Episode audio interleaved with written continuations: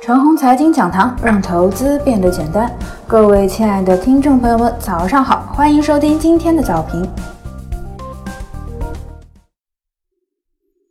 最近一段时间啊，市场活跃的核心区域是科技股。科技股领域当中呢，消费电子和无线耳机强者恒强，从而呢又激活了自主自控，激活了终端应用。比如之前数年被人摒弃的游戏板块，金融股呢一直不太错位，消费股啊，尤其是医疗股一直在调整当中。到了昨天呢，情况有所变化。一是科技股自身的变化，科技当中啊那些高举高打的消费电子有所滞涨，换了自主自控有所表现。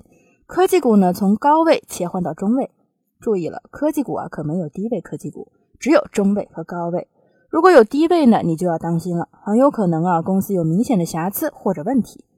二是传统的周期股啊走强了，三是中国平安呢走弱了，四是医疗股呢又杀跌了。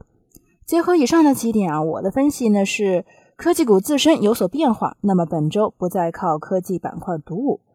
二是周期股啊，并非是长久之计，靠周期股的持续上涨来带动市场呢，非常难以实现。即使实现了呢，效果也不佳。那么最终呢，只能是寄希望于金融股从持续的调整当中走出来。接下来呢，总体阵型啊，必须是科技股呢依然维持活跃，金融股开始提振指数。若不然呢，市场短期震荡和小调呢又难免了。今日啊是邮储银行上市，看看今日是不是金融股的拐点。个人的估计，大概率这是个拐点。